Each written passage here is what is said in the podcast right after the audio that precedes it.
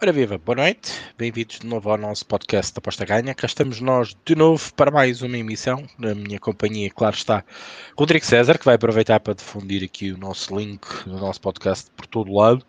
Uh, redes sociais, Telegram, Aposta Ganha BR, Aposta Ganha PT, para que vocês cheguem até nós a esta emissão.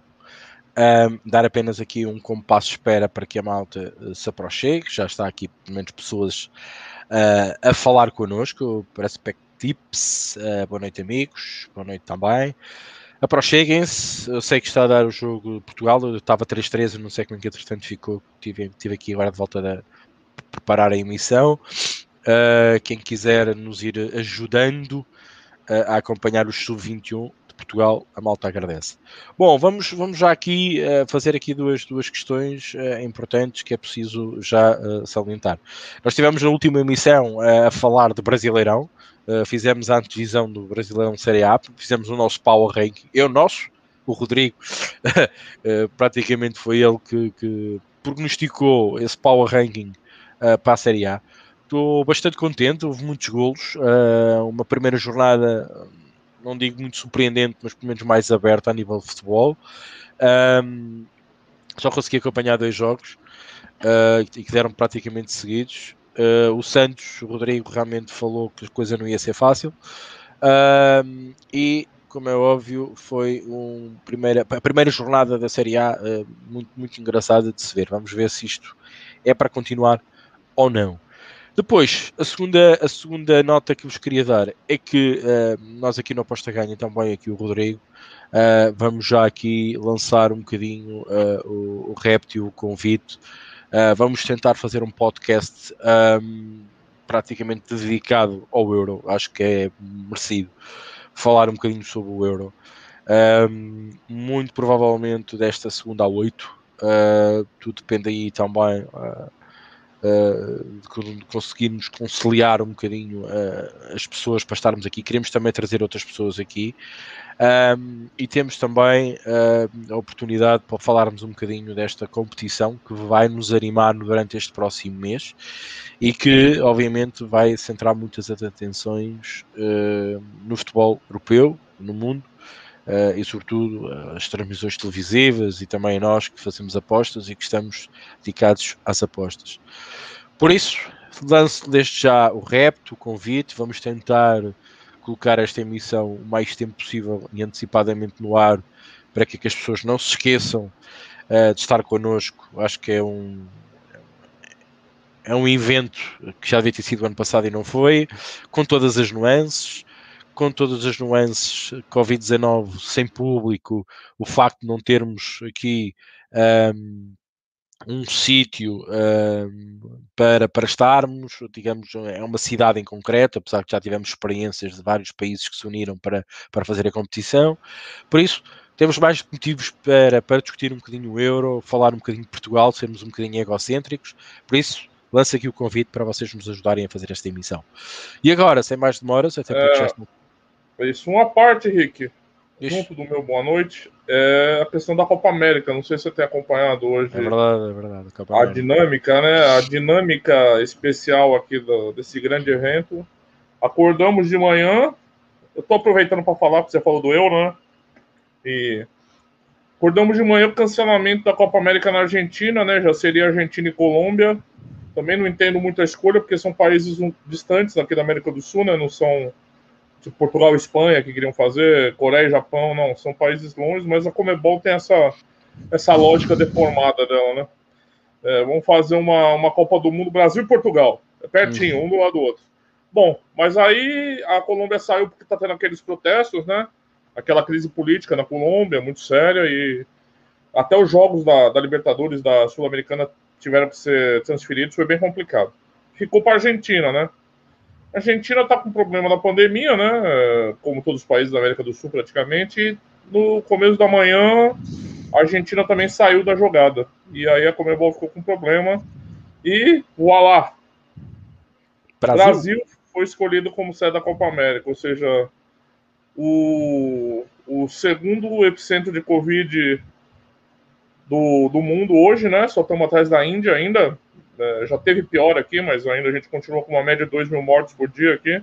Seremos sede da, da Copa dessa edição da Copa América, né? Coisas que só a Comebol faz por você, né? É, é um pouco impressionante, assim. É, não sei se vai ter também, porque está tendo uma reação da sociedade bem forte sobre isso, mas é, no momento está pacificado que a Copa América vai ser realizada aqui no Brasil. Muito bem. Ehm, é, é, outra, é outra, outra competição que provavelmente vamos também dar aqui um bocadinho de destaque uh, nos próximos podcasts. Uh, também convidar alguém que esteja connosco e, e, e também opine sobre isso. Claro que Vamos saber onde é que vai calhar agora a Copa América, se é que vai, se é que vai acontecer. Uh, eu acho que pronto, vivemos um mundo, vivemos neste caso um momento excepcional, até no futebol. E é o engraçado é que, mesmo com a questão da pandemia mais ou menos, digamos, controlada, uh, quando digo controlada, não digo controlar a pandemia, mas um, com todos os sítios que, que, no menos durante uma época em que vários países, várias competições tiveram a competir com as restrições Covid-19, um, chega-se a um grande evento e esse grande evento não acontece. Uh, parece que a experiência foi mesmo muito curta e que não deu para aprender um, para, para poder, para poder uh, digamos, um, aprender com, com, com, com, as ligas e transformar isso depois num evento maior, uh, com outro tipo de logística, mas saber, mas saber uh, lidar com isso. Por isso, uh, vamos, vamos certeza acompanhar os próximos podcasts durante, durante este verão. Uh, depois Brasileirão, depois as coisas param um bocadinho. Uh, a esperar que até agosto depois voltem as competições. Aí sim vai custar mais um bocadinho para quem aposta, mas temos sempre aí as outras ligas a decorrer. Uh, Japão, Suécias, por aí, pelo menos a malta que gosta de ir por, por, esses, por esses lados, vai se safando até chegar às outras competições. Por isso, hoje o tema é isso que nos traz aqui, é apostando com volumes, um, ou apostar com volumes, como vocês queiram. Um, foi um artigo que eu lancei porque tenho visto aí muita gente andar a correr atrás do volume do mercado, uh, a tentar detectar muitas coisas no mercado uh, e tentar perceber o que é que podemos ler através do mercado, sobretudo quando ele entra em live ou em pré-live, com algumas situações uh, estranhas. Por isso, um, é preciso perceber, o, link está disponível e para vocês depois lerem o, o, o artigo na íntegra. Um, é, é, um bocadinho difícil, é um bocadinho difícil uh, tentarmos explicar algo que, se, que, eu ainda visiono muito. Uh, mas para aquilo que eu vi, para aquilo que eu notei e para aquilo para alguns grupos em que vejo as pessoas a trabalharem nesse sentido, Uh, eu, eu, vou, eu vou, vou, vou, ser muito. Eu, eu, sou muito cético nas coisas, mas há certas coisas que me chamam a atenção e esta foi uma delas. Daí ter partilhado com vocês esta, esta questão dos volumes. Uh, há quem diga e quem defenda, digam que o mercado é justo, uh, o mercado será. Quando acaba, quando fecha o mercado, será que aquele valor que se encontramos, por exemplo, numa CLV, digamos que é o valor justo, porque ele foi, foi, foi digamos, influenciado por todo, por todos nós, por visões mais, menos positivas, uh, isso canalizou a que fechasse o mercado numa determinada hora. Nós dizemos que o mercado é justo porque ele passou desde a sua abertura até o seu final por várias, por várias entradas nossas, várias visões. Então estima-se que, que, que essa odd no mercado possa ser, digamos, o justo, que o mercado é justo. Uh, uma breve explicação. Isto para dizer o quê? Para transformar isso para aquilo, para aquilo que se vê. Eu, eu quando falo de seguir volumes, uh, é muito difícil seguir volumes de entradas nas casas de apostas, como é noção. Uh, ninguém consegue monitorizar isso a 100%. Podemos estimar, podemos andar ali à volta, mas ninguém sabe uh, até que ponto uh, as, as, uh, aqueles volumes vão entrando em determinados mercados e em determinadas alturas. Num gráfico como, como, como um da Betfair, que se pudesse ter acesso, nós conseguimos perceber o que é que os traders estão a fazer uh, e ver as quantidades de volume que isso acontece. eu vou separar aqui duas águas, ok? Pré-live e live. eu, por exemplo, no pré-live, eu não gosto de olhar para os gráficos de volume uh, e de odds uh, da Betfair, ok? porque eu sei que a maior parte dos traders coloca alguma posição ou colocam-se numa posição em pré-live e não entram com um grande volume, uh, entram numa questão de marcar um bocadinho o território, digamos assim. Uh, para quem trabalha assim, que não são todos, porque a maior parte, diria 80, 85% trabalha mesmo única e exclusivamente em live, a aproveitar o scalping, a aproveitar todas as oportunidades do trading. Por isso, eu vou afastar aqui e vou dividir então esta questão pré-live e uh, pós-live, digamos assim. ou no live, eu digo pós-live porque trabalha-se um bocadinho após tudo que está a acontecer. Os traders às vezes antecipam, às vezes trabalham depois. Um, e nós conseguimos perceber que nesses gráficos, eu vou falar agora um bocado do live, algumas entradas estranhas com volumes grandes uh, em, determinadas, em determinados mercados. Isso pode nos fazer suspeitar que realmente o mercado uh, está uh, a, a, tendenciar algo para, para um determinado sentido. E sobretudo pelo dinheiro colocado naquele mercado. isto, isto, obviamente, diz-nos alguma coisa, não nos diz a verdade suprema das coisas, mas há certas circunstâncias, e eu falo no artigo, há, há, há, há certas nuances que nos deixam a pensar. Uh, já apanhei N situações caricatas, eu antes de fazer o artigo, eu tive que me dedicar um bocadinho sobre isso, estar a ler, estar a ver, estar a ver comportamento, tentar detectar alguma coisa que me chamasse a atenção, e isso aconteceu. Uh, por diversas vezes, exclusivamente. E não estou a falar só de ligas maradas, um, falo de ligas ditas normais. Às vezes parece que há ali alguém que sabe mais do que toda a gente. Há grandes entradas, por exemplo, eu, eu uma, uma, não exemplo. Um, eu estava a jogar, o, eu estava a seguir o jogo da Champions, o, o City com o Chelsea, e vi uma entrada de 75 mil euros no City. O City perdeu. Mas eu vi uma entrada, uma única entrada de volume de 75 mil euros a uma odd no par. Okay?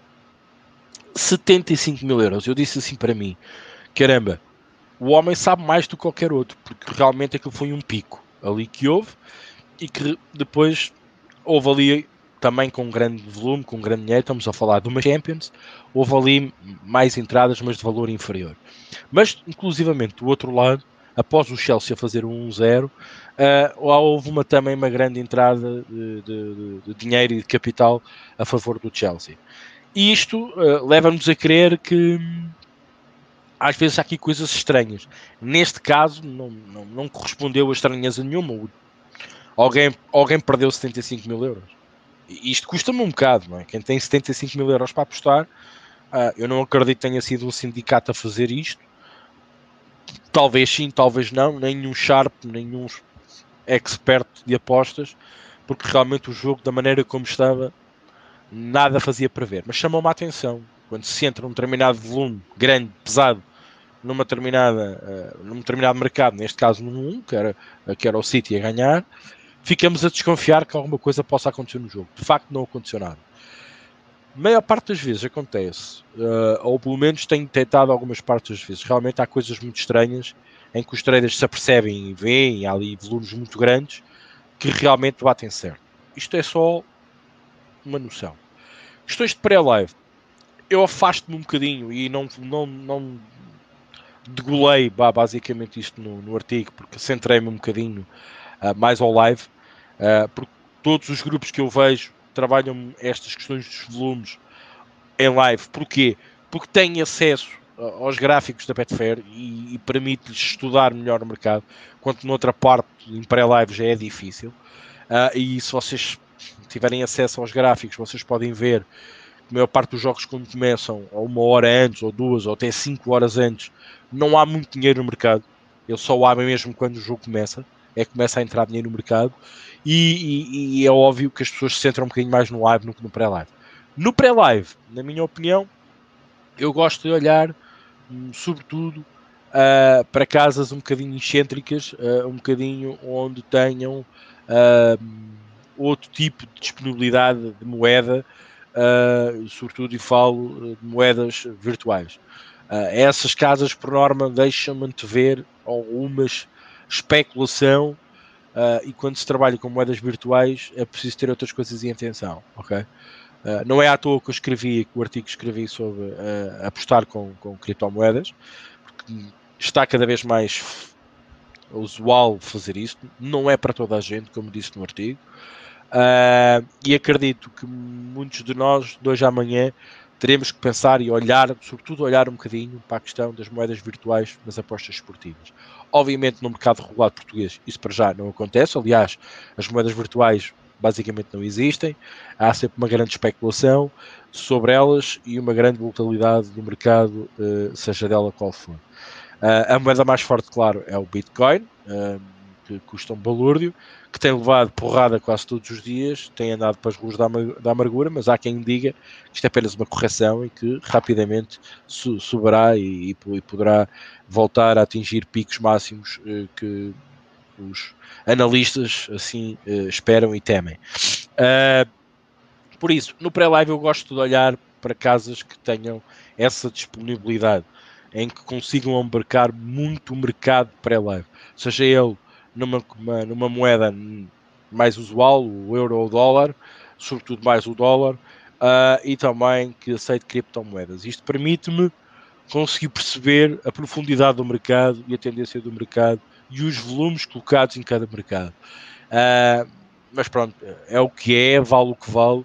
Uh, e, e, é apenas para vos deixar esta dica, esta, esta, esta abertura, porque uh, nós podemos ter conhecimento na coisa. A maior parte de vocês vão dizer assim, mas eu não preciso disto para nada. É verdade. Uh, se nós queremos apostar ver mais, não podemos andar atrás de volumes, não podemos estar atentos a isto, mas é, apenas uma transmissão de, de, conhecimento de algo que a mim também me chamou a atenção, em que eu regacei as mangas, estudei um bocadinho e fiz questão de partilhar com vocês através do artigo e agora hoje uh, neste podcast. Não há muito mais a acrescentar, estamos aqui pronto para, para depois responder algumas dúvidas, algumas questões que não tenham percebido no artigo e, e, falar mais um bocadinho sobre isto depois do Rodrigo também dar a sua opinião e também um, ler os comentários assim que for possível. Rodrigo. Eu vou dar os boa noites aqui antes de falar, Rick. O boa noite Perspectives, o da Norte, Arthur Jorge Almeida, o Snake 2011. Abraço para você também, Luciano Martins. Está sumido, hein, Luciano? Folga em saber que não morreste de Covid. É, RG, boa noite. Grande RG, Tidan o RG fala justo não é, ajustado em a favor das casas. O Snake ah. diz, talvez aquele cara não tivesse perdido o, o, exemplo que você deu. Muitas vezes são entradas já com uma segunda intenção de influenciar o mercado.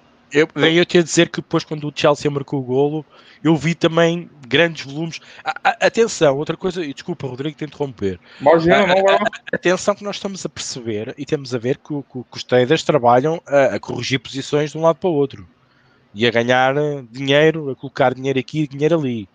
Uh, a gente sabe isso. Mas era um volume mesmo, epá, era um pico, eram 75 mil euros numa só aposta. Uh, no par. E eu achei aquilo muito estranho, chamou-me a atenção. Eu, sei que o Snake tem toda a razão quando diz que pode ser normal. Uh, por isso eu acho. Olha, Portugal 4-3. Obrigado, Marco. por isso eu acho sinceramente que há coisas que me chamam a atenção. Neste caso não bateu certo, mas a maior parte das vezes, epá, digo isto com a maior sinceridade, não estou aqui para vender nada, não me interessa isto. A uh, maior parte das vezes há grande volume numa determinada linha e acaba por acontecer. Uh, porquê? Não sei. Eh, eu também tenho muita dificuldade, até porque a net neste momento que eu funciono não é das melhores, não consigo ter com muita coisa aberta ao mesmo tempo, mas uh, estar a ver em live uh, o jogo em stream para tentar perceber uh, o que é que está realmente a passar no jogo. Epá, mas é mais que uma vez, são mais que outras situações, em diversas ligas, e isto realmente os traders ou sabem mais do que eu, ou então ali há muita coragem em apostar. Mas deixa-me pensar, e de facto, às vezes o mercado pode não nos dizer tudo, mas pode nos dar uma ideia. Um, mas eu sou muito pré, o live para mim é um bocado complicado, por isso, Rodrigo. Essa é uma discussão recorrente aqui que a gente tem, né? É mais uma manifestação é, que eu vou lembrar aqui da discussão do CLV, e outras vezes que a gente tentou abordar aqui, que é tentar é, entender a lógica presente no mercado, né? A gente já discutiu também aqui a eficiência do mercado, e a gente teve vários debates aqui já que tangenciam o tema de hoje, né? Ou seja, o mercado tem razão, né? Você, tem, você, você até fala no artigo, o mercado tende a ter razão, né? É, tem, uma, tem um pressuposto de verdade aí, que você acredita que é, o mercado tem uma, uma lógica que, que ele tende a ter razão. E é um conceito que eu acho problemático para as apostas ainda. Por exemplo, quando a gente discutiu eficiência, né, é, eu achava um absurdo a gente, apostador, trazer um conceito que não é pacificado na economia, que é da onde origina esse conceito, eficiência dos mercados, né? É um debate bastante caloroso, inclusive na economia, né? A gente sabe disso. Trazer para o universo das apostas e a gente tem um universo muito mal formado teoricamente ainda. Então, você aplicar um conceito assim de forma tão direta num, num universo tão difuso é ainda mais complicado. Mas de, de, de alguma forma pensar se o, o dinheiro tem algum caráter preditivo ou pelo menos indicador, né? Não vamos resumir também a predição a coisa tão direta, mas no, no desfecho de algum evento, eu penso que tem como fundo essa discussão, né? Mercado, o, o, o mercado diz alguma coisa para gente? O mercado é capaz de dizer alguma coisa para gente? É, eu acho que é mais uma manifestação desse debate, né? E, de fato, é um debate que está muito presente na vida dos apostadores. A gente sempre fala, oh, aquele cara apostou X, a gente viu isso, X, ah, mas tá vendo? Ah, mas. E você vê sempre, às vezes, em Las Vegas também aquelas apostas milionárias. Olha, esse milionário apostou tanto nesse time. E. Como se o dinheiro tivesse inteligência. Né? E quando eu falo dinheiro inteligência, quem apostou o dinheiro, né? Eu acho. Eu penso assim: ou você aceita a inteligência do dinheiro ou você começa sempre a correr atrás do próprio rabo, criando uma lógica para aquilo que você está pensando em buscar. Igual você falou no exemplo, e eu achei o exemplo ótimo, do jogo do Manchester City Chelsea. A gente vê entrar 75 mil no City, é, então tem alguma. Então tem alguma coisa rolando aí, o City vai ganhar, esse cara que apostou 75 mil sabe alguma coisa, e aí você vê o outro apostar 50 mil no Chelsea. Ah, não, calma aí então. Então, aí você vê o cara apostar no over, o outro por 30 mil no over 2,5. Opa, então calma aí, calma aí então. Aí o outro aposta mais 30 mil no under 2,5. Epa, então agora é. E você começa a correr tentando justificar a lógica de todas essas entradas. Você tenta, você tenta justificar a inteligência do dinheiro é... pensando sempre que naquele dinheiro que está entrando tem um conhecimento que você não tem tem algo que você não sabe e que vale mais do que você sabe.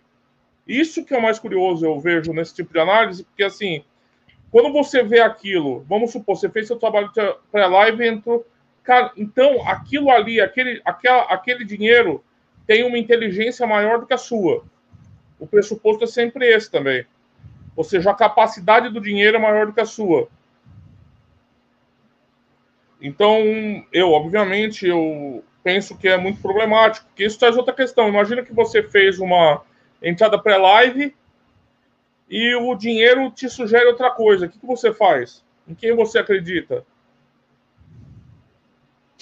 Em quem você vai seguir? Inclusive, você fala, tem um enxerto que eu separei. É, atenção, nada nos obriga a deitar fora nossa análise, apenas mais uma ideia a reter sobre o mercado que uma vez poderá ter razão, sobretudo com volumes de dinheiro grandes e às vezes enormes para a liga. Mas então, e se o mercado for contra você? Como é que você, como é que você vai se comportar? Não vai? Eu acho muito problemático é, a gente sempre estar tá atrás de uma lógica que a gente não conhece. Como a gente discutiu aqui, é, você pensar sempre. O mercado é uma entidade agregada, né? Ela é a, a junção de vários tipos de intenções que estão manifestas ali nas transações, né? Uma, uma explicação bem reducionista, mas é, é, é, basicamente isso.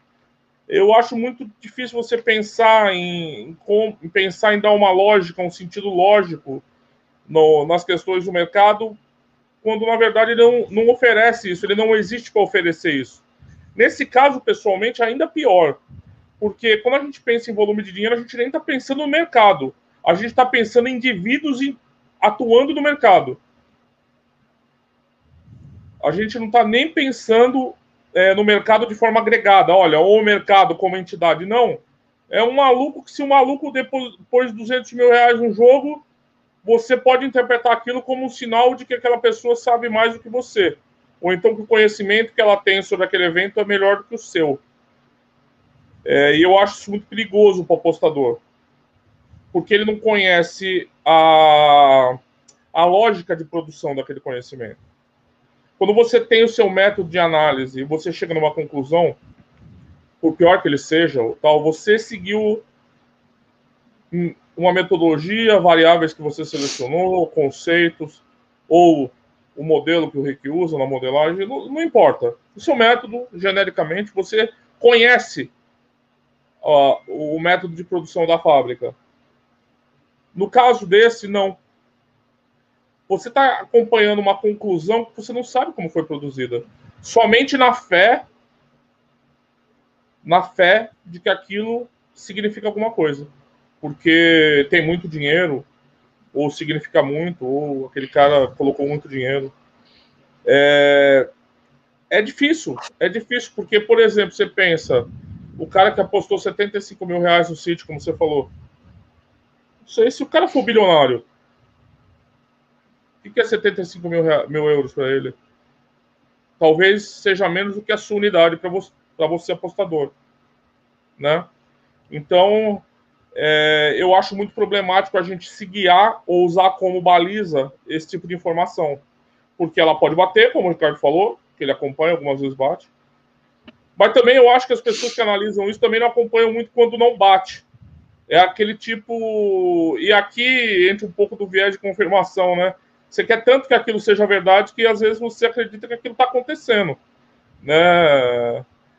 E eu penso que às vezes assim é mais ou menos como o pessoal que só publica greens. Assim, a gente às vezes tem um viés de selecionar algumas coisas que às vezes confirmam nossa tese, mas quantas vezes não entrou? E, e é importante também a gente discutir aquela questão, né? O montante significante para o mercado. Quando é significante aquele dinheiro naquele mercado? Como você vai calcular? Então, o stake de 5 mil pode ser significante, por exemplo, na segunda Liga Portuguesa. Fui Mas 5 mil não é nada na Premier League. Né? É, é, muito difícil você criar essa gradação também de quanto o dinheiro, quando que, a, que o dinheiro vale, quando que aquele dinheiro vai valer. Eu fico pensando, às vezes, aqui é uma questão irônica que a gente já brincou aqui também, esses suprassumos das apostas no Brasil que não apostam. Você imagina, Rick, as pessoas tratam eles como os messias, mas esses caras não põem um dinheiro numa aposta, numa linha, eles nunca iam poder ser seguidos. Porque eles não apostam. Então, assim, que dinheiro está entrando ali? Quando esse dinheiro é significante? Né, que é um debate de é, o montante e o mercado. Isso também vai requerer um tipo de, de aprofundamento né? É, que nem todo mundo vai ter, nem todo mundo vai conseguir perceber quando cada valor, porque para você achar um valor significativo para uma linha, você fala, opa, ó, tem coisa aqui. Isso vai ter que ter um parâmetro. Quando que é significante? Quando não vai ser? Isso me. Olha só, começa a ficar mais complexo do que você fazer sua aposta através do seu método começa a ficar mais complicado do que isso. Porque você precisa interpretar o sentido, interpretar a direção, saber a dosagem, tudo isso para tentar entender a inteligência do dinheiro, se realmente aquilo significa alguma coisa. Ainda guardada todas as ressalvas que o Rick coloca no que pode ser entradas, é, abrindo posição para fechar depois, etc. Mil, mil variáveis que podem acontecer ali. Além de tudo isso, você tem que criar parâmetros para isso aí. Porque quando você vai saber o que olhar, né? Por isso que às vezes eu, eu, eu, eu penso que pode ser um wishful thinking, assim. É, seria muito sedutor a gente ser capaz de ter uma crença de algo secreto ali um conhecimento oculto que só a gente está sendo capaz de diagnosticar. Algo que vai dar uma vantagem para a gente no mercado, né? uma ilusão, assim, de que uma ilusão de controle, uma ilusão de conhecimento, uma ilusão de sentido. E eu acho que às vezes a gente corre o risco, nesse tipo de, de, de assunto tão subjetivo, de pensar isso, ainda mais na Betfair, cara. A Betfair, cara, por que eu devo levar em conta o que os traders pensam para fazer minha aposta? Qual a qualidade que os traders têm acima de nós? Eu conheço dezenas deles. Não deixaria nenhum deles limpar meu, meu sapato. Por que eu iria balizar. É... Quando o argumento é com relação àqueles super tubarões de mercados asiáticos, até você fala da dificuldade de, de ali identificar né, os volumes que estão envolvidos, porque é tudo muito secreto, é, é muito privado, né, não é público. Quando não é público, não tem como saber. A Betfair é pública, pelo menos. Mas quando é nesses ainda, ainda eu posso ainda pensar que você está tentando acompanhar sindicatos, né? alguns, alguma, algumas, alguns agentes de aposta que talvez é, tenham acesso ou produzam certo tipo de conhecimento, né? Eles procuram sempre os melhores tipsters, é, porque é o negócio deles. Então você pode pensar, bom, eles estão querendo ter lucro, então eles vão buscar sempre o melhor. Mas na Betfair, a Betfair para mim é um, não faz sentido nenhum. Aquilo lá é um, é um mundo de entradas que a gente não sabe a lógica nenhuma ainda aberto ao público e se guiar por aquilo ali eu acho altamente problemático. Ter aquilo como um indicador. Não estou falando se guiar, porque novamente a ressalva do artigo aqui é isso é mais um indicador, não é um absoluto, né? A gente não está falando nada absoluto, é só um, mais um parâmetro. Mas é um parâmetro que tá, às vezes é muito poderoso. Porque se ele for capaz de te colocar em xeque tudo que você fez, pode inviabilizar uma aposta boa que você poderia fazer. Pensando sempre nessa crença de que você está tendo acesso a algo secreto. Que pode ser. Eu já trabalhei com doleiro. É, o cara recebia a ligação pôr 200, 250 mil reais num, num. Depende da vida, né? É, não tem provas que é vida nas apostas. É muito bonito falar, mas não tem prova, não tem evidência. É, o cara colocava de um fazendeiro lá no interior não sei aonde. Aí o cara vai olhar e falar, mano, entrou 250 mil aqui no Corinthians. Pumba. Tem lógica, o cara tem muito. O cara tá pondo ali. Tem a aleatoriedade completa. Procurar sentido numa coisa dessa me parece é um delírio, uma ilusão, como eu disse. É, uma, é você pensar que você está tendo vantagem. Ou seja, é um lugar tão difícil as apostas esportivas que, bom, eu preciso encontrar um porto seguro eu vou ter acesso aqui a, a, a, a aquilo que realmente decide. Né? Na Betfair, então, isso fica ainda mais piorado. Eu acho muito piorado, muito piorado, porque ali mesmo, ali é a bagunça, né? Para você arrumar uma casa ali dentro é impossível. É, acho interessante também esse trecho que eu também separei, que o Ricardo fala: quem sabe o conceito sabe que podemos estar à beira de uma ligeira aproximação do que poderá acontecer. É, eu acho que é um conceito questionável esse. Não acho que o dinheiro expressa uma ligeira aproximação do que realmente vai acontecer. Sobretudo se o volume ou vários volumes, aí entra no problema que eu disse do, da magnitude do volume, né? Porque eu entendo essa associação, essa, essa proporcionalidade entre quanto mais dinheiro, talvez mais signifique dessa lógica, mas aí mais dinheiro e quanto dinheiro depende de onde for somados nos façam associar um possível desfecho daquele mercado. É, aí eu acho que é uma inferência que a gente extrapola a lógica aqui, porque se o mercado tem tantos problemas, ele é tão agregado e ele junta tanta coisa sem sentido, como é que a gente pode imaginar que só porque tem uma entrada alta no mercado aquilo pode significar o desfecho, né? E é aquilo que eu brinquei, né? Entrou 70 mil em um, entra 72 no outro, 73 no outro, 74 no outro. Como é que a gente vai equilibrar isso? Como é que a gente vai separar o que vale e o que não vale? Né? O que vai ser ou não. É... Então, outra questão que eu acho que a gente tem que. E aí, no final, eu penso: é... se ele é só um indicador, se é para a gente usar só como parâmetro, ele é realmente necessário? porque eu não vejo muito sentido a gente usar isso como novamente como viés de confirmação. Quer dizer, eu fui lá, apliquei meu método, cheguei numa linha, então eu preciso que o mercado confirme meu método. E se ele não confirmar, eu vou fechar a posição? Eu vou sair? Então, assim, eu acho também como cada um vai usar isso pode ser problemático, porque o tipo de olhar que se tem sobre isso é, olha, tem coisa ali. Então, você vai abandonar o seu método. Pô, vai, se você acha que aquilo ali vale mais, não faz sentido você ficar preso e afogado aquilo que você descobriu sozinho, se você que sabe acha que aquilo ali está tá vindo de uma origem mais fidedigna do que o seu método. Se aquele monte de dinheiro significa que a pessoa que está fazendo aquela aposta sabe mais do que você, ou seja, fixed matches, ou seja, o cara é um puta apostador, ou se a gente associa o maior dinheiro a uma maior convicção, olha, aquele cara está pondo tanto dinheiro, não é possível que ele não saiba o que ele está fazendo. Se a, no fundo é a lógica que está tá por trás disso, né? Ele sabe alguma coisa. Senão ele nunca colocaria aquele monte de dinheiro. É, no, no, fundo, é, esse tipo está por trás do pensamento. Então eu fico pensando, então talvez é melhor abandonar teu método, ou você abraça o mercado totalmente. Porque sempre o mercado parece ser mais valorizado do que o seu método né? Não, não é. O, o, o Pedro, o, eu não disse isso. Primeiro, você precisa entender o que eu digo. Eu não disse que é o pior por ser público.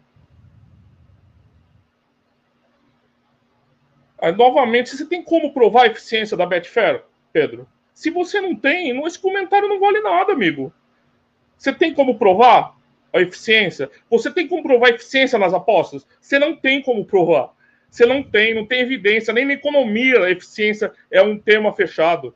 Você fala como se fosse verdade universal. Você vem aqui e faz esses comentários é, vazios de sentido.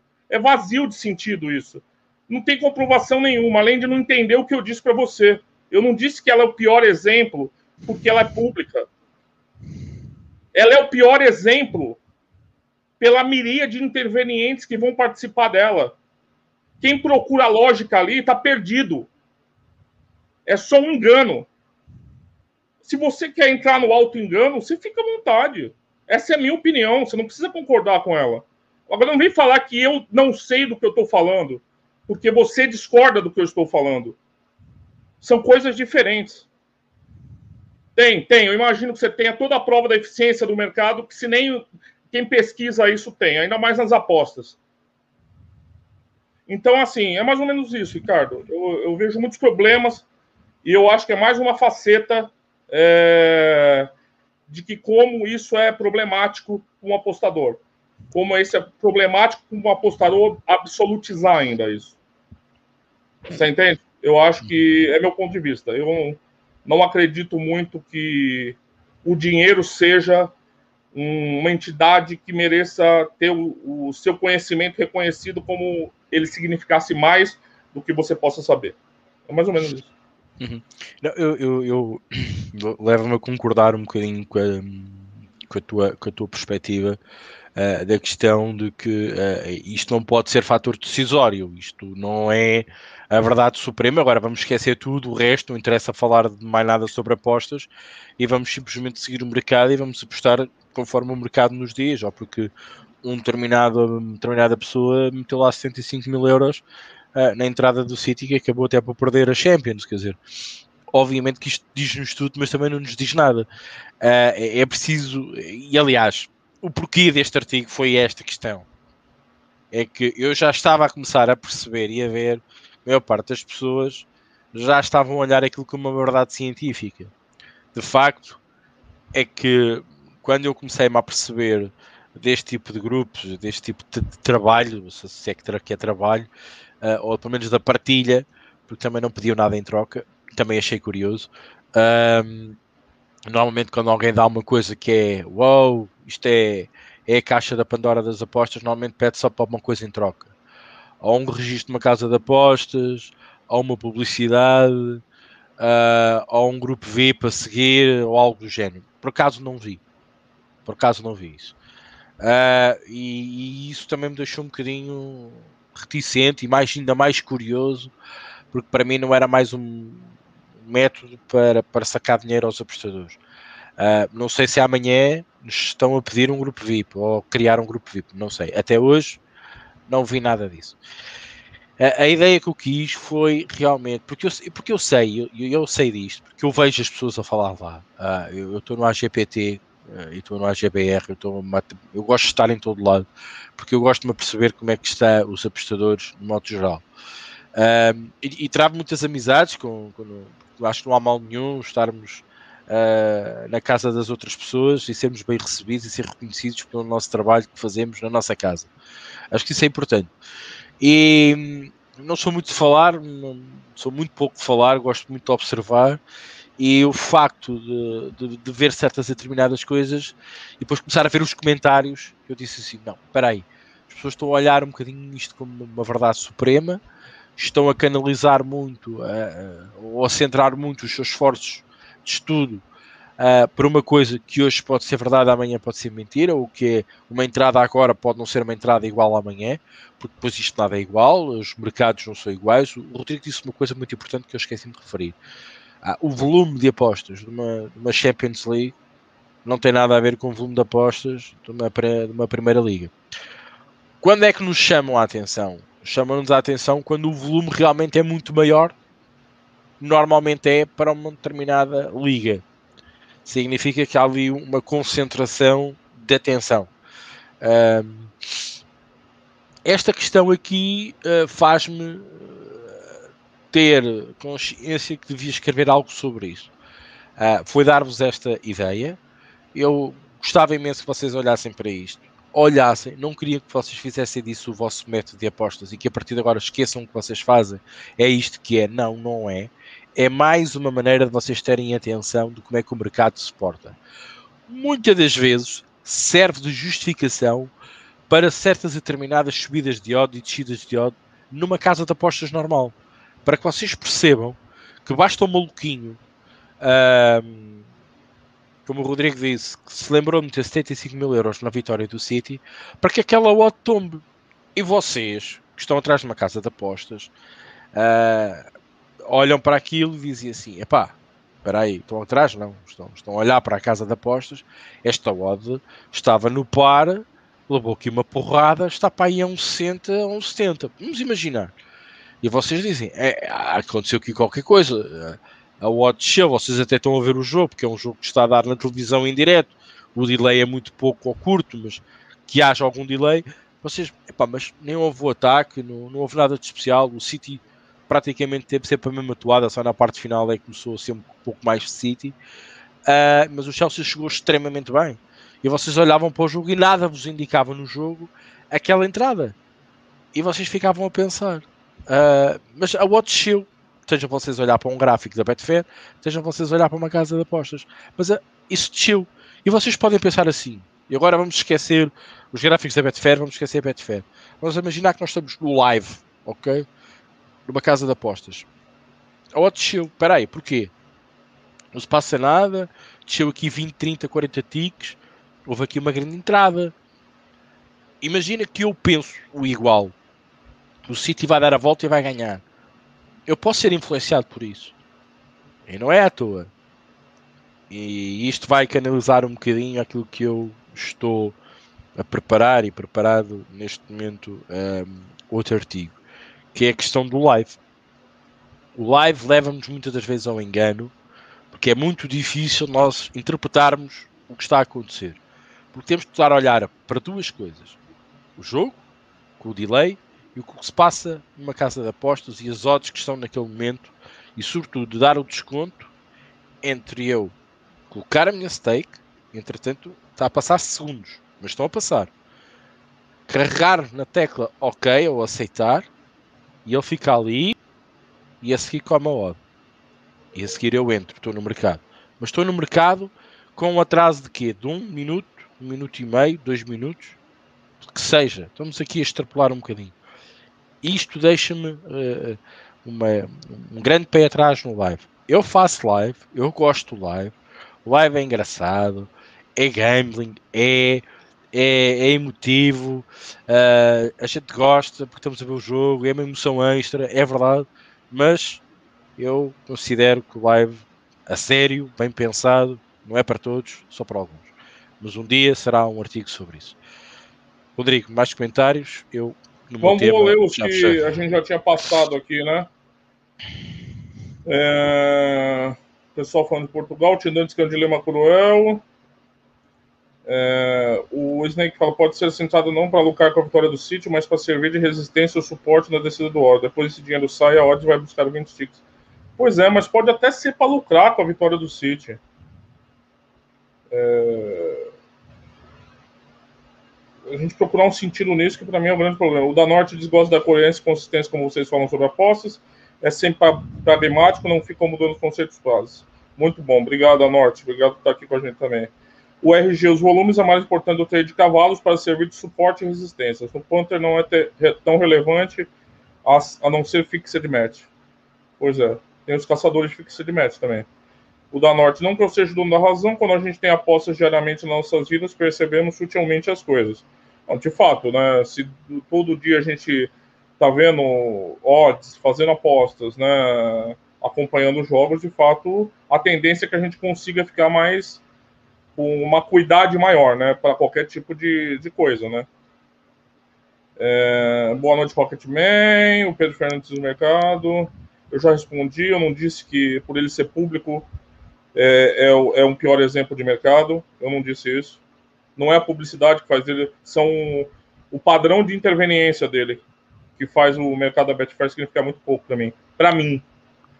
É, o RG diz: é, na Betfair é mais importante saber de métodos financeiros do que métodos de análise de apostas. Completamente diferente. É, Score, existem muitos estudos de Bri Score que mostram a eficiência de mercados. Isso não é um tema fechado, Pedro. Desculpa, não é um tema fechado, nem na economia. Nem na economia. Nem fechado por sim, nem por não.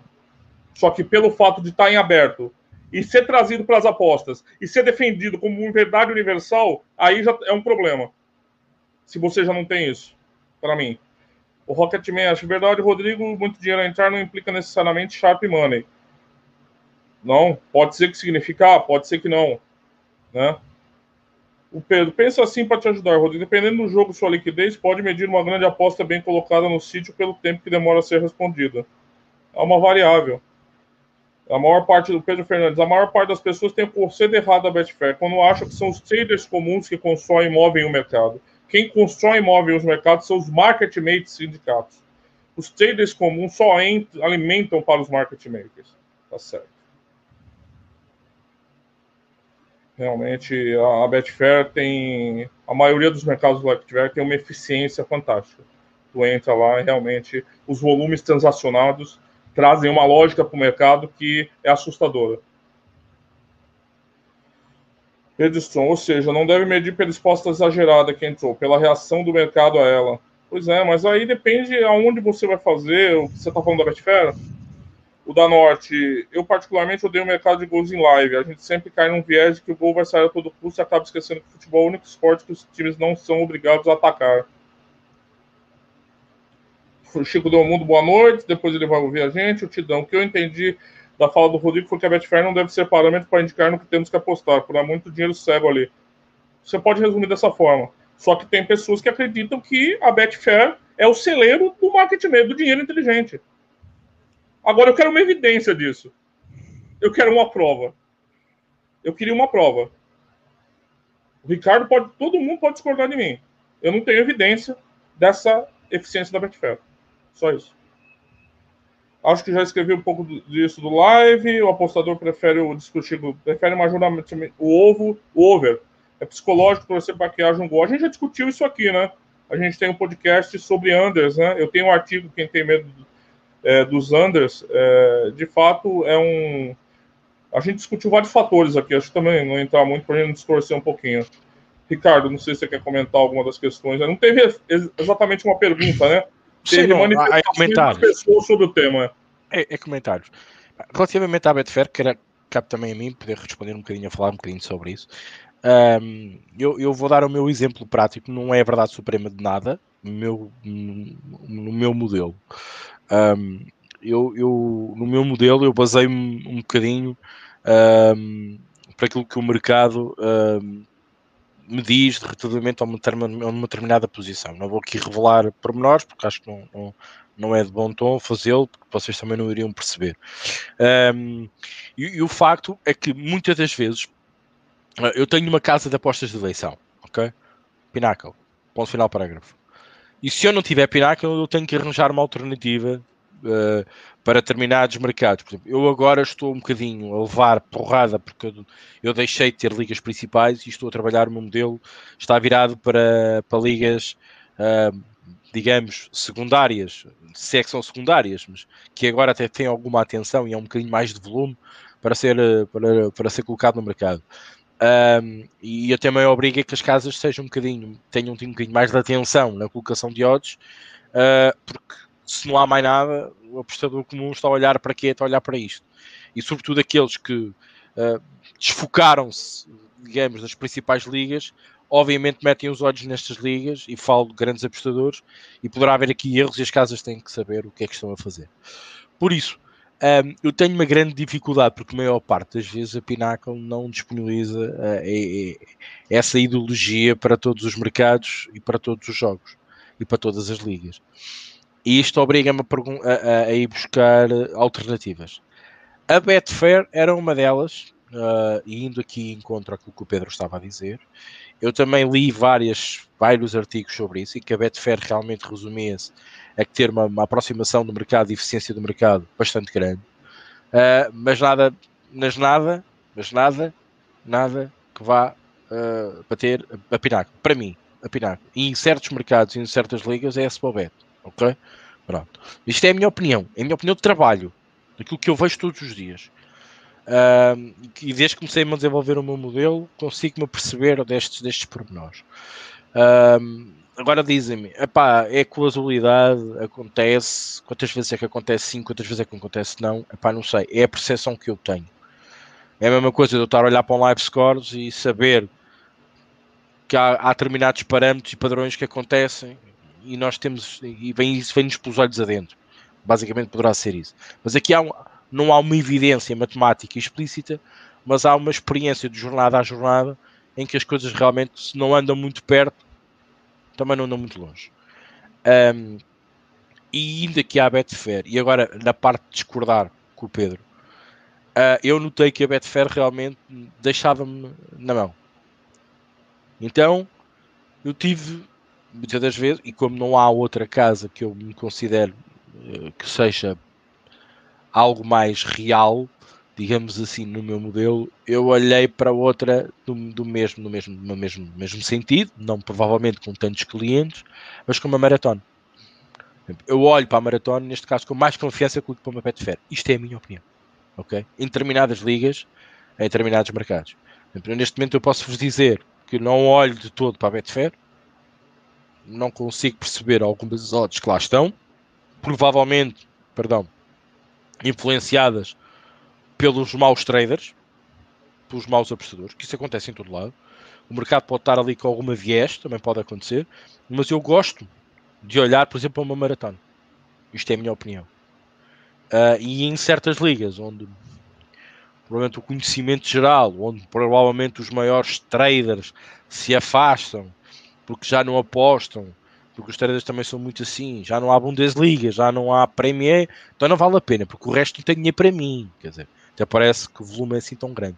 Então estas ligas mais secundárias, que, que vão recorrendo durante o verão, não têm interesse para os grandes traders, porque não há correspondência, não há muito volume para, para eles poderem entrar.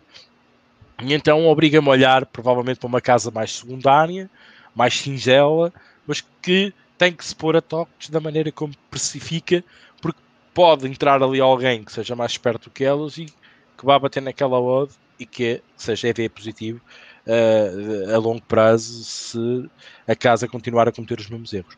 Isto é a minha opinião. De facto, a Betfair para mim não é, neste momento, uh, nenhum indicador de nada. No live, eu vejo ali algumas coisas que me deixam a pensar.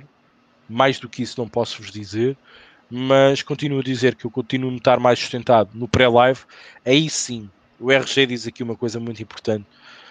Quando há ali uns volumes muito estranhos em determinados jogos, em determinadas linhas, em pré-live e sobretudo em casas que nós ficamos curiosos, uh, cheira-me mais a ir no caminho, não quer que seja, não tem que ser um match, um, um, um match fixing, não tem que ser, mas leva-nos mais um bocadinho a pensar que a coisa realmente tem uma tendência, o mercado vai ter uma tendência natural do que não, ok?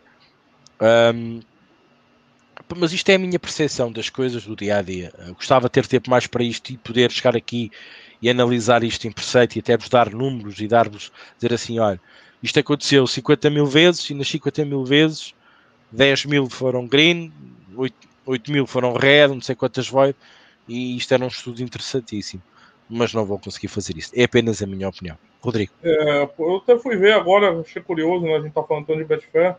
Temos um jogo da Série B hoje à noite, né? Basicamente o último, único jogo importante do futebol mundial hoje, na segunda divisão do Não tem, tem, volume, 40, não tem, tem 40 mil reais correspondido. 40 mil reais, Ricardo, hoje, 7 mil a 8 mil euros, dependendo de onde você pega a cotação. Eu estou imaginando todos os sindicatos chineses que estão rapelando as sardinhas nesse mercado. É assustador. É assustador. Tô com medo. Por favor. Eu acho que roço ridículo, às vezes, algumas coisas. Eu acho que, assim, eu não sou contra nada. Eu sou aqui o cara. Olha, você me apresenta uma evidência, eu acredito até em múltipla, em martingale, mas, assim, eu acho que, assim, é, quando a coisa é vazia de, de explicação e, e vira só uma panaceia de como você sabe mais, acha que sabe mais do que os outros e acha que seu conhecimento, que descobriu uma seara. E novamente, eu acho que o maior perigo desse pensamento do mercado é você achar sempre que você está tendo acesso a um conhecimento especial, está tendo acesso a uma lógica especial. E eu estou falando aqui de um pressuposto metodológico, não estou falando da prática. Mas, no fundo, às vezes está por trás disso. Isso é muito perigoso. Isso é muito perigoso como eu tentei demonstrar ali, você, mesmo que você vá se dedicar a isso, que é possível, não estou falando que não é, é, a complexidade disso, Ricardo, me parece também muito grande para você identificar as nuances de cada coisa, tentar acompanhar isso. É, quem usa CLV, por exemplo, a gente discutiu, é, é bastante complexo identificar é, as variáveis que isso vai influenciar. Então, assim, eu acho que a gente tem que tomar cuidado com, as, com os preços. Antes da gente é, embarcar em qualquer tipo de abordagem metodológica para as apostas ou para qualquer outro tipo de coisa, é, eu acho muito bom a gente estabelecer os pressupostos que a gente controla, que a gente é capaz de controlar, né? Eu acho que informação sim é, é conhecimento, né? Então eu penso eu penso muito nisso. Deixa eu só ler os comentários aqui mais para finais, Ricardo.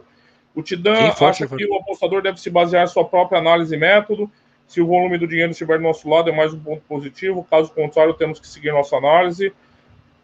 Por exemplo, nesse caso, ele está dando uma gradação. Né? Ah, eu vou persistir na minha análise de qualquer forma. Então, para que ver para onde está indo o dinheiro? Se você não for, como o Ricardo falando, é um indicador para ele, é um parâmetro. Eu não sei que peso que ele dá. Não fica muito explícito. Não sei se se o Ricardo chegar no mercado com uma aposta construída pela modelagem dele e o mercado dizer outra coisa, eu não sei se o Ricardo abandona. Se ele dá skip. Não sei qual o peso que o Ricardo dá. Não, Ou então eu, tem uma eu, gradação de peso também, provavelmente. Eu, eu vou te ser sincero, eu muitas das vezes vou contra a Shell vezes, eu já disse isto aqui. Eu no meu modelo vou muitas das vezes contra a Shell vezes. E às vezes há quem diga, há quem defenda a vezes, ai, mas e contra a vezes, Jesus, uh, pode ser EV menos, Epá, mas eu às vezes acontece, e quantas vezes não são green. O futuro me dirá. É. O futuro me dirá se realmente as pessoas têm razão ou não. Há muita gente que defende a CLV uh, eh, negativa, uh, brutal, é, é, é, é, a ideia que o, apostador deve apostar mais vezes assim. Ok, sim, mais vezes, mas não sempre. Não é, Rodrigo? Não sempre. E eu continuo a dizer, às vezes o mercado vai contra mim e é essas que eu gosto mais de ganhar. Porque normalmente as odds, eu pego umas odds de abertura de X e elas vão para Y. E eu aí, meu amigo, é uma maravilha, porque. É não basta chegar num parâmetro, né, cara? Você precisa claro, saber o que você vai fazer com ele. né? Claro, porque o parâmetro ele, ele, ele é, uma, é, uma medi é uma medida, né? É uma medida. O Ricardo chegou a um parâmetro, agora não adianta só chegar, precisa saber o que, que eu vou fazer com isso. Como é que eu vou trabalhar essa informação, né? O Pedro Stone sempre só opiniões, Betfair consegue medir um pouco melhor o que a maioria pensa, ok. O Chico Del Mundo, falando do meu caso, para live eu vou nas casas normais, no live eu prefiro Betfair para poder brincar com as entradas. Não, assim eu percebi, Chico. Maratona, o Gabriel Rito gosta da maratona, caso honesto, pena que limita fácil. É, o Pedro na bolsa está ali à vista, o que está a passar no mercado, porque o preço está onde está. Seja o motivo que tu entende que está a passar. Pois é, nem sempre, viu? Nem sempre a gente entende muito. A bolsa tem movimentos, tanto que um termo que eu usei aqui de sardinha agora no mercado da Série B é muito usado. Os tubarões e sardinhas no mercado acionário. Vocês devem conhecer. Eu não sou especialista em mercado acionário, mas tenho conhecimento bastante superficial. Mas é, existem muitas estratégias ali dentro também. Né? Gente operando a descoberto, apostando na queda de uma ação, apostando na alta de uma ação. Muita gente já se fudeu assim. Ou muita gente se deu bem também. Né? Então, é, tem muita coisa também. É... O da Norte, Rodrigo, na moral, que lucidez, obrigado, velho. É só isso. O cara chega a uma conclusão muito rápida sobre algo que ele acha que só ele teve a nominação de ver. Mas o processo é lento, às vezes insuportável. Mas você já está dizendo por que é tão sedutor essa ideia, o da Norte. O processo é complexo e a pessoa às vezes não consegue chegar através disso, e aí você vai encontrar soluções mirabolantes. Você fica aberto para descobrir algo que só você sabe. É muito sedutor você pensar assim. É muito sedutor. Eu queria pensar assim. Eu queria tentar achar o que só eu soubesse. Imagina receber, Rick, um dia antes, o Flash Score atualizado do dia seguinte. Que, que maravilha seria. Então, assim, é muito, é muito difícil. Eu só precisava de um jogo. Olha, te falar, eu só precisava de gols de um time, não precisava nem do jogo. Tava bom já. Mas assim, é, o, o, mercado, a gente discute isso aqui, é, apostar é muito difícil, né? Apostar é difícil. É algo que nos dá prazer, satisfação? É. A gente não tá negando isso aqui. Eu até faço a ressalva que parece que a gente é profeta do apocalipse, né, Ricardo? Não é o caso. É porque aqui a gente tenta abordar mais as dificuldades. Mas então, da Norte, quando você tem uma ideia de que, olha, isso aqui só eu tô vendo. Aí, meu amigo. O Rocketman diz: quem tem medo dos Anders não quer armar em profeta do acontecido, mas por acaso a final da Champions foi um bom exemplo. Lembro que estava ter pego o Under. Com certeza. Com certeza. Eu acreditava no jogo de gols também. Segui apostas nesse sentido. E todo mundo também no. no é. É. A gente tem esse efeito também da, do Red, o Red tatua na pele, né? O Green a gente só toma a dose no dia e esquece. Então, assim, provavelmente também muitos jogos que pareciam overs bateram os overs numa história estatística, né, Ricardo? Muitas vezes, provavelmente. Só que a gente esquece rápido. Esse under, esse, esse da final da Champions tem uma tatuagem agora aqui no braço. Você entende? É, é mais ou menos assim, é um, é um rebote psicológico também. É... O Pedro, como qualquer bolsa, tiver experiência, perce percebe essa circulação facilmente. Não percebe. Não percebe. Inclusive a indústria de trading, de trade na bolsa, que está muito popular no Brasil, com cursos do nível do nível dos apostas, tá? Só para adiantar. Tenta vender essa ideia que você é capaz de fazer isso. Tem mais gente se fudendo do que gente se dando bem. Muito mais gente se fudendo. É, o Pedro Strum diz: live é melhor ainda, está vendo acontecimento. Então, aí é o que eu, eu, já falei aqui o que eu penso, né? A live ela traz a informação do, do evento. Você está vendo o que está acontecendo aqui na informação. Para mim, isso é meu caso, a dificuldade é o processamento para fazer a predição. Porque eu não gosto de olhar, ah, esse jogo está aberto, hein? Over. Não é assim que funciona. Para mim. Se funciona para alguém, tudo bem, né? O da Norte, o Tidan diz: é, o trabalho de análise dos jogos é tão grande que não dá nem tempo de ver está o volume do dinheiro. Pedro Fernandes, Rodrigo, mas você ao usar métodos subjetivos, não é isso que estão a fazer? Acham que o vosso conhecimento subjetivo daquela partida é superior a um mercado preditivo? Eu não acho que o meu conhecimento é superior ao mercado, porque eu não acredito no conhecimento do mercado. É... A minha subjetividade é a única coisa que eu tenho. E eu só compro quando eu acho que aquilo me oferece um edge. Quem acredita no mercado faz alguma coisa. A diferença é que ele acha que acha, a pessoa que acredita no mercado acha que vai poder encontrar edge através do mercado. Eu não acho que é superior. Eu não, eu não vejo um, um, discurso de superioridade.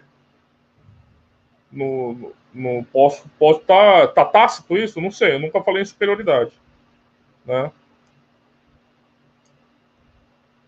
Rick, tudo lido. Bem, é, é, um tema, é, não, é, é, um tema que, que, que, nos dá pano para mangas e lá está. Os nossos temas são sempre assim e nós não somos os, os defensores do, nem os advogados do diabo, como tu dizias, nem, nem, nem uh, os profetas, mas, mas eu acho que o belo das apostas é isto: é, é o Pedro com a sua opinião, o Rodrigo com a sua opinião, eu com a minha opinião, eu com a minha vivência, o Rodrigo com a vivência dele, o Pedro com a vivência dele, e termos aqui um bocadinho de opiniões diferentes.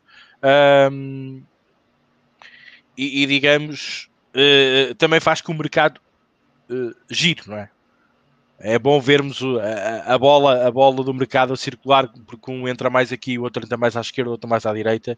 Uh, isto faz o mercado um bocadinho uh, rolar. Uh, quando vamos todos no mesmo sentido, e nós muitas das vezes brincávamos aqui nos nossos podcasts, quando vamos todos no mesmo, normalmente há a geneira. Pá, isto também foge um bocadinho à, à, tendência do mercado. Nós temos esta experiência aqui, uma experiência relativa, mas engraçada, que, que, que, que nos foi acontecendo. Uma experiência provas matemáticas, estatística da, da experiência que estamos a fazer, não temos nada. Como outras que já fizemos, uh, mas pronto. O belo das apostas é isto, por isso é que nós nos dedicamos pelo menos uma horinha por semana a falar sobre elas e ler todas as, as questões, todas as intervenções dos nossos apostadores, da nossa comunidade. Rodrigo, da minha parte é tudo. Ia passar a palavra para despedir da malta. Uma hora e seis minutos de emissão num tema interessante e que realmente estava pano para mangas, como, como eu disse há pouco. E em meu nome, em nome do Aposta Ganha, agradecer os vossos comentários, a vossa participação. É assim, como costuma dizer, como o povo gosta. E uh, mais uma vez chamar-vos a atenção uh, que vamos tentar fazer aqui uh, um preparado, vá, digamos, uma antevisão Uh, com, com, com, o Euro uh, e depois falar um bocadinho também nos outros podcasts no, no, do futebol que vai rolando e também depois da, da questão de Copa América, estando ela resolvida ou não, o sítio onde vai se realizar, se é que se vai realizar, aí sim uh, coloco aqui nas costas do Rodrigo para nos ajudar um pouco neste requisito, porque é mais a área do não só geográfica, mas, mas também a área do futebol sul-americano, em que o Rodrigo se sente mais à vontade. Na Europa, estamos mais nós aqui habituados a isto, e esta interação também nos ajuda uh, a estarmos melhor preparados para aquilo que aí vem, que é a Copa América e o Euro. Rodrigo, força. Boa noite, agradeço todos os comentários. É, eu debato os temas sempre de forma apaixonante, né, porque eu gosto muito das apostas e de falar sobre apostas. Então, também acho que isso não é um problema, mas se for para alguém, eu lamento. Mas é, eu sempre gosto de debater de forma com entusiasmo, né? Não, não é ofensivo, eu espero, mas eu gosto de debater com entusiasmo. Se não for para debater com entusiasmo, é melhor não debater. É, agradeço todos os comentários. Eu não sei se vai ter Copa América. É, agora, eu chutaria que não. Vamos ver. Amanhã, amanhã não sabe. Amanhã, hoje de manhã ela já foi, saiu da Argentina, quase foi para os Estados Unidos, está no Brasil. Veremos amanhã. amanhã, onde é que ela cai? E convido todo mundo a ler o artigo, que o link está aqui na descrição também, viu? Eu também, eu também já disse, uh, houve uma brincadeira em Portugal, dos memes de Portugal. Nós, como recebemos uh, a Champions, uh, por tudo aquilo que gerou por causa dos adeptos, já havia uma imagem do nosso primeiro-ministro ao telefone a dizer Copa América é aqui. Pode trazer, pode, pode trazer, pode trazer. Mas pronto. O Rocket faz um comentário interessante. Esses temas duros seriam ideais para discutir no esplanada tomando uma cerveja gelada. Apoio. Pessoal ia começar a olhar e falar: quem tá dando cadeirada no outro ali? Não, são os caras que estão discutindo a eficiência do mercado ali. Com ou sem vacinas, porque senão não há cadeiras próximas. É verdade, Sempre é segurança. Mas, pronto. mas sim, a malta tem saudades uh, desses encontros de, de, entre apostadores. Uh, virtualmente já estávamos habituados a fazê-lo, uh, vamos continuar a fazer. Uh, o Aposta Ganha tinha as famosas esplanadas, tipo um orgulho em participar até neste Coimbra uh, e com algumas saudades, mas agora os tempos são outros e temos que estar mais virtualmente uh, à frente de um computador e atrás de uma câmera e atrás de caracteres e de nicks um, ehm, para falarmos um bocadinho entre todos. Realmente falta isto, falta a cara a cara dos apostadores e nunca ninguém se deu mal. Inclusive eu e o Rodrigo já tivemos até longas horas a discutir apostas, o, sentido das apostas, uh, o mercado uh, as apostas em geral até largas horas e nunca com, com opiniões distintas e divergentes e nunca nos chateámos por causa disso. E, aliás, fazemos várias emissões em que o Rodrigo tem uma opinião e eu tenho outra, e não é por causa disso que estivemos no fim chateados um com o outro. Pelo contrário, uh, reforçamos ainda mais a nossa posição e as nossas visões sobre as apostas distintas, mas sempre com um objetivo que é o green e sermos EV mais a longo prazo. Malta, assim me despeço. Obrigado, Rodrigo. Obrigado a todos. Um abraço. Uh, boa semana e uh, subscrevam o canal, até porque se houver novidades de Euro, Copa América, do que possamos aqui engendrar para estarmos mais perto de vocês e vocês de nós, obviamente vocês receberão a notificação. Por mim é tudo, um abraço, até à próxima emissão.